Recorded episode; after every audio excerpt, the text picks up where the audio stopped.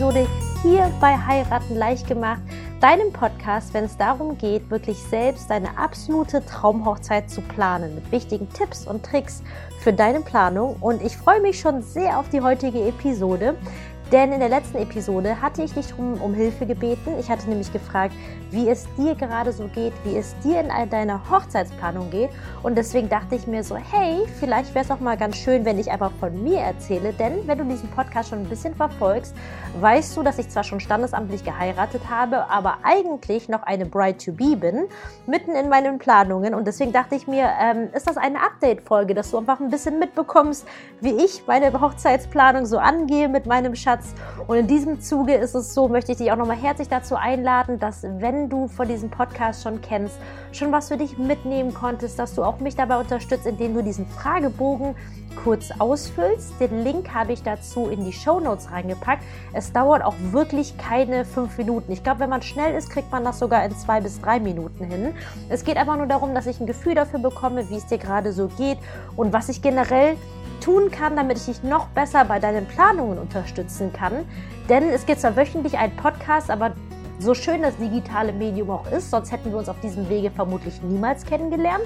Allerdings ist es für mich dann natürlich auch ein bisschen schwierig, dann immer einzuschätzen, wie kommt mein Inhalt denn so an? Hilft dir das überhaupt? Weil das ist für mich so das A und O an der ganzen Geschichte. Und deswegen, falls du es noch nicht getan hast, würde ich mich riesig freuen, wenn du das nachholen könntest. Den Link findest du, wie gesagt, in den Show Notes. Und dann starten wir auch schon direkt mal los mit dem Kim-Update. Also ich, die liebe Kim, stecke aktuell mitten im Umzug. Ich wohne aktuell in Bonn. Und es soll für mich tatsächlich in die große weite Welt hinausgehen, nämlich nach Berlin. Wieso nach Berlin? Ich wollte einfach schon immer mal dort wohnen. Ich habe viele tolle Freunde, die dort wohnen. Und ähm, ja, das war einfach so ein Ding, als ich das erste Mal, glaube ich, mit 16 nach Berlin gekommen bin, dachte ich mir so, oh, ich liebe diese Stadt. Und ich glaube, Berlin ist auch so eine Stadt, entweder mag man sie oder eben nicht. Und ich gehöre eben zur Fraktion, die Berlin echt gern hat und stecke gerade mitten im Umzugsprozess. Allerdings will dieses Vertragliche und der Mietvertrag alles noch nicht so richtig klappen. Aber gut, Schritt für Schritt. Ich glaube, wir alle haben wahrscheinlich gerade viele Baustellen in unserem Leben, wo wir uns wünschen würden, dass sie schneller vorangehen. Aber gut, die Dinge sind, wie sie sind. Von daher ist aus meiner Sicht einfach das Wichtigste, ist Geduld zu haben und sich nicht die Laune und Freude nehmen zu lassen. Und in diesem Zuge ist es jetzt so, ähm, dass wir unsere Hochzeit, wir haben standesamtlich schon geheiratet, haben unsere Hochzeit jetzt auf 2023 verschoben. Und ja, bei unserer standesamtlichen Hochzeit, ich habe in anderen Episoden schon mal davon erzählt, ich muss sagen, ich finde es auch gut, dass ich drüber lachen kann, denn unsere Hochzeit war einerseits wirklich viel schöner als wirklich nur ansatzweise erwartet, denn unser Ursprungsplan war klassisch Standesamt, klein halten, große Feier mit Trauung. Aber da kam was Kleines namens Corona dazwischen. Deswegen haben wir unsere große Feier verschoben. Und unsere Hochzeit war wirklich viel schöner als erwartet. Es war natürlich gegen Ende auch ein bisschen stressig, weil dadurch, dass es erstmal die einzige Hochzeit gewesen sein sollte, war es uns halt auch wichtig, alles ein bisschen netter zu machen. Es ist sehr nett geworden. Dementsprechend sage ich schöner als erwartet. Aber es ist tatsächlich, und jetzt halt dich fest, ich als Hochzeitsplanerin seit 2009 im Geschäft. Es lief wirklich fast alles schief, was hätte schief laufen können. Aber es war trotzdem bombastisch, denn ich hatte 38, ich glaube, wir hatten den Rekordtag, es war der 8.8.2020 und es waren fast 40 Grad. Und ich hatte natürlich einen guten Plan, wir hatten einen Hitzenotfallplan, trotzdem sind die ganzen Maschinen ausgefallen, die Kühlung unseres Kühlwagens war bei den Temperaturen abgeschmiert, unsere, wir hatten so eine Kaffeebar bestellt, so einen kleinen Kaffeeroller für den Nachmittag, ähm, die ist quasi auch ausgefallen.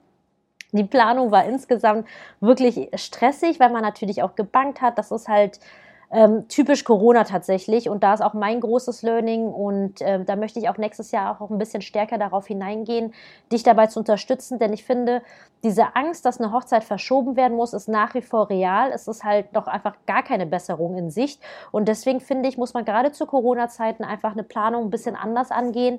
Man muss da einfach ein bisschen flexibler und vor allem agiler. Das heißt, dass man schneller reagiert.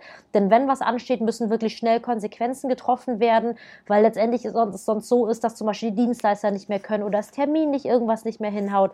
Und das wäre für dich ja natürlich sehr, sehr doof. Und ja, bei mir ist alles Mögliche ausgefallen und es war ziemlich stressig, weil es war mitten in den Sommerferien, es war ein Samstagnachmittag und sich dann mitten im Hochzeitsgeschehen noch um einen Elektriker zu bemühen, dem zu erzählen, dass er 40 Kilometer bitte fahren soll, um das Ganze zu fixen, weil ja, wie gesagt, alles bei 38 Grad abgeschmiert ist. Und ähm, ja, aber er hat es tatsächlich gemacht und mein großes Argument, äh, Learning daraus ist tatsächlich wirklich, dass wenn man heiratet, die Leute echt hilfsbereit sind. Und wir hatten so viele Helfer, die uns bei sämtlichen kleinen Scheiß da geholfen haben, wofür ich unheimlich dankbar bin.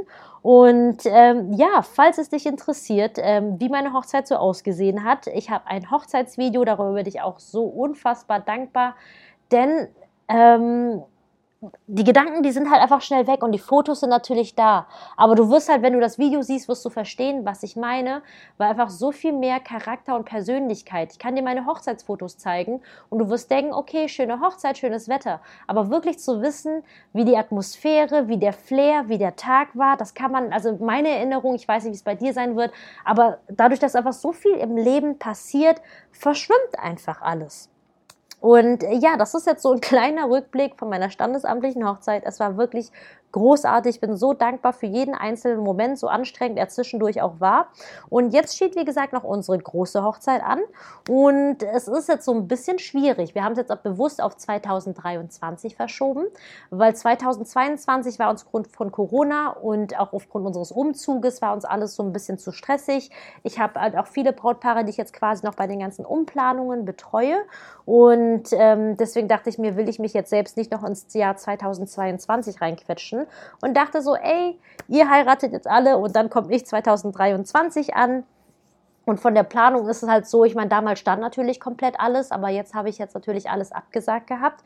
Und was jetzt natürlich nach wie vor steht, ist die Location, beziehungsweise ähm, wir haben eine Anzahlung an eine Hochzeitslocation geleistet und sind uns jetzt aber im Nachgang jetzt nicht so sicher, ob wir da weiterhin bleiben möchten, denn unsere Hochzeitslocation ist in den Niederlanden. Die ist nicht in den Niederlanden, weil ich jetzt unbedingt nach Holland wollte, wobei ich die Holländer ehrlich gesagt sehr nett finde. Es ist halt direkt hinter Aachen machen, sondern es ist halt äh, Holland geworden, weil wir sehr spezielle Vorstellungen von unserer Hochzeitslocation hatten. Ähm, und zwar, wir wollten jetzt circa mit 60, 70 Gästen feiern. Und dadurch, dass jetzt gerade meine Familie, die wohnt halt alle in Asien, die ganzen Freunde sind verteilt auf der Welt, in Deutschland. Und deswegen war für uns von vornherein klar, wir brauchen genug Übernachtungsmöglichkeiten. Und dementsprechend kommt etwas mit einer Kombination mit Hotel natürlich nur in Frage oder wo man fußläufig hingehen kann. Natürlich funktionieren auch Lösungen mit Taxis zum Beispiel, aber ich finde das für die Stimmung tatsächlich immer so ein bisschen so ein kleiner oh, Stimmungskiller. Wenn dann die ersten Leute sich dann mit Taxi dann, dann schließt sich der eine an den nächsten ran, weil der erste fährt, sagen die anderen, sie fahren mit. Und das ist immer so ein bisschen so ein Stimmungskiller und deswegen haben wir ganz klar gesagt, wir wollen ähm, vor Ort Übernachtungsmöglichkeiten haben oder dass man zu Fuß laufen kann. Das war so die eine Restriktion. Die zweite Restriktion war, wir wollten keine Location haben, die zu viele Zimmer hat. Es gibt nämlich viele Hotels, die haben teilweise 200, 300 Zimmer, die echt schick sind, aber die haben wiederum mehrere Hochzeiten gleichzeitig am Laufen. Das war mir zum Beispiel auch super wichtig, dass wir die Hochzeitslocation exklusiv anmieten können, nur für uns sind, aber trotzdem das Hotel geschehen. Dann kommt natürlich noch hinzu, dass äh, mein Liebster auf jeden Fall runde Tische haben wollte. Das war quasi auch ein Ausschlusskriterium für gewisse Hochzeitslocations. Man kann natürlich Tische anmieten, aber es ist logistisch wirklich ein Riesenakt und zugegebenermaßen auch wirklich teuer. Deswegen ist es nicht verkehrt schon, man, wenn man sich danach orientiert. Und zwar eine freie Trauung richtig wichtig. Mein Schatz wollte einfach einen riesengroßen Baum haben, unter dem wir getraut werden. Und das muss natürlich eine Location auch erstmal hergeben, obwohl es ganz viele Locations gibt, die tolle Außenbereiche haben. Mein Schatz wollte auf jeden Fall diesen riesengroßen Baum, das hat er sich einfach sozusagen der Vorstellung gehabt, dass wir da die freie Trauung haben. Und das war quasi auch nochmal ein Restriktionspunkt. Mir war es dann wiederum wichtig, dass wir auf jeden Fall einen Plan B haben für den Fall, dass es regnen sollte, dass wir die Möglichkeit haben, irgendwo drinnen die freie Trauung zu haben, weil ein Zelt kann man natürlich aufstellen, aber schöne Zelte sind auch echt teuer. Es gibt natürlich diese weißen Dinge, aber ich muss gestehen, ich mag die persönlich gar nicht. Und deswegen ein gutes Zelt kostet wirklich ein paar tausend Euro. Und deswegen war es mir halt wichtig, eine Hochzeitslocation zu finden, wo wir natürlich auch drinnen feiern können. Und das sind jetzt so die wichtigsten Auszüge, die wir halt äh, uns wichtig waren. Was uns zum Beispiel auch noch wichtig war, ist, dass die Hotelzimmer für die Gäste nicht überteuer sind. Ich habe einfach gerade ähm, in den ersten Jahren meiner Hochzeitsplanung habe ich viele Brautpaare betreut, die einfach ein höherpreisiges Budget hatten. Ich sage jetzt mal so 40, 50.000 Euro aufwärts. Und da waren wir halt in Hotels, wo dann eine Übernachtung 270 Euro kostet. Und für uns ist es halt vom Konzept her, das ist uns voll wichtig, dass unsere Vorstellungen so umgesetzt werden. Und uns war es halt wichtig, ein komplettes Wochenende mit den Leuten zu feiern. Dadurch, dass sie halt von weit weg her angereist kommen, finden wir halt einen Tag einfach zu kurz und wollten dann auf jeden Fall von Freitag bis Sonntag mit den Gästen verbringen. Und bei 280 Euro die Übernachtung, ich finde, das kann man keinem Gast zumuten. Und wir selbst hätten halt natürlich auch nicht das Geld gehabt, jetzt das den Gästen zu bezahlen, ganz klar. Und deswegen war das tatsächlich auch nochmal so ein kleiner Nebenfaktor, der für uns wichtig war zum Thema Location. Und jetzt haben wir quasi diese Location gefunden in Holland. Allerdings großes Learning jetzt nach Corona. Holland ist Ausland. Und auch wenn es direkt hinter Aachen, das ist wirklich direkt hinter der Grenze, ähm, zählt das als Ausland und gerade Thema Quarantäne etc. gelten halt alle Beschränkungen, die man dann halt so hat oder Auflagen, die man eben hat, wenn man ins Ausland reist. Und deswegen sind wir dahingehend gerade nicht ganz so sicher. Wir werden auf jeden Fall nach dem Umzug das nochmal wirken lassen, weil es natürlich wichtig ist, das sage ich auch in jeder zweiten Podcast-Episode, den Termin schnellstmöglich fix zu machen. Und äh, ansonsten von der Planung als solches steht eben noch nicht viel, weil wir noch keinen Termin haben. Deswegen macht es natürlich gar keinen Sinn, weiter zu planen. Aber unser Konzept, das ist so das, woran wir arbeiten, was uns halt wichtig ist. Das mit dem ganzen Wochenende, das hatte ich dir natürlich schon erzählt. Ähm, mir ist zum Beispiel wichtig, dass ich endlich in meinem Traumkleid heiraten darf. Ich habe zu unserer standesamtlichen Hochzeit in Weiß geheiratet. Und ich mag das Kleid auch wirklich sehr, sehr gerne, weil es so unheimlich leicht war und es hatte einen freien Rücken.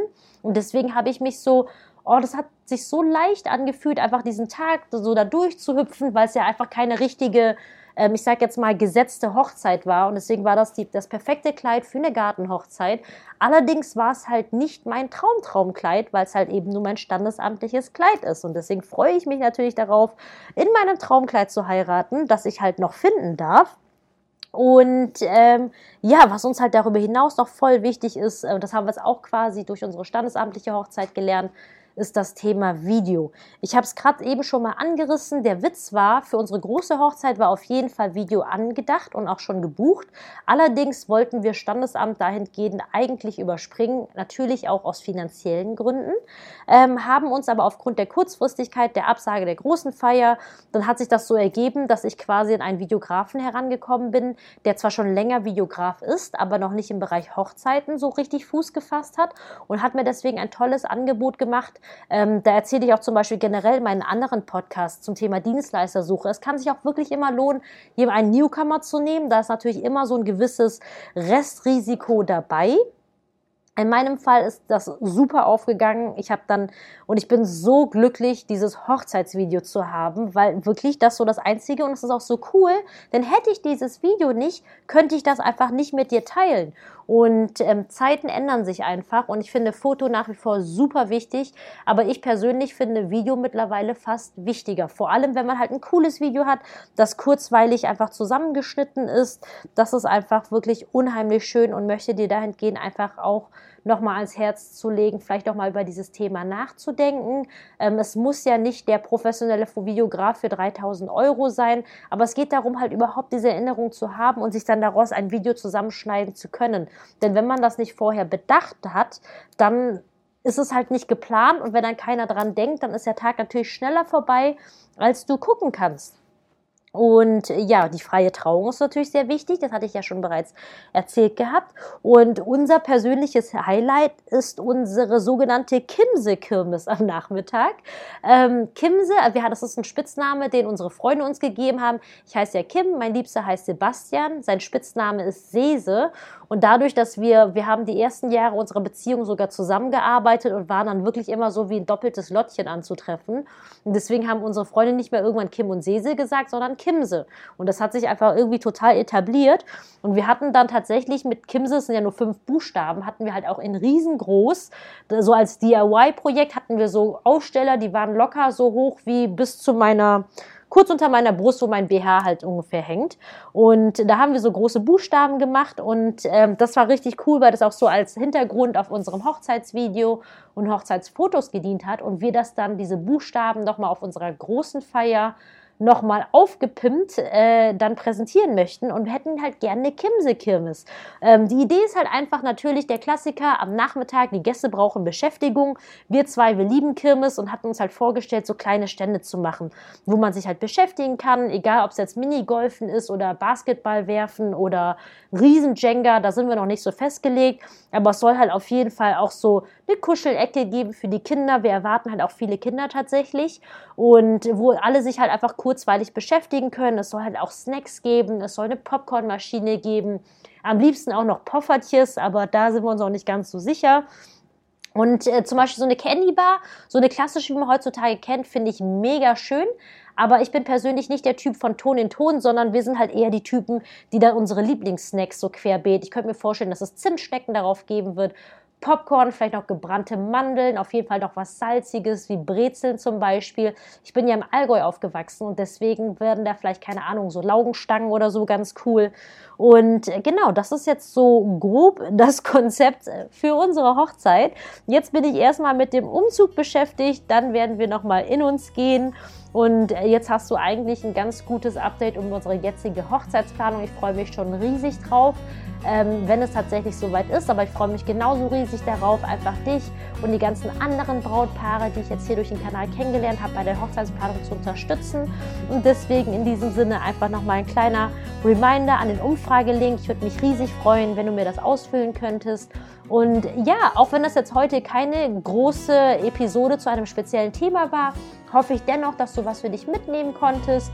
Und ja, danke dir wie immer, dass du hier reinhörst. Und falls du es noch nicht getan hast, dann abonniere auf jeden Fall diesen Channel. Ich wünsche dir noch einen wunderschönen Tag und sage wie immer, bis dahin, deine Kim.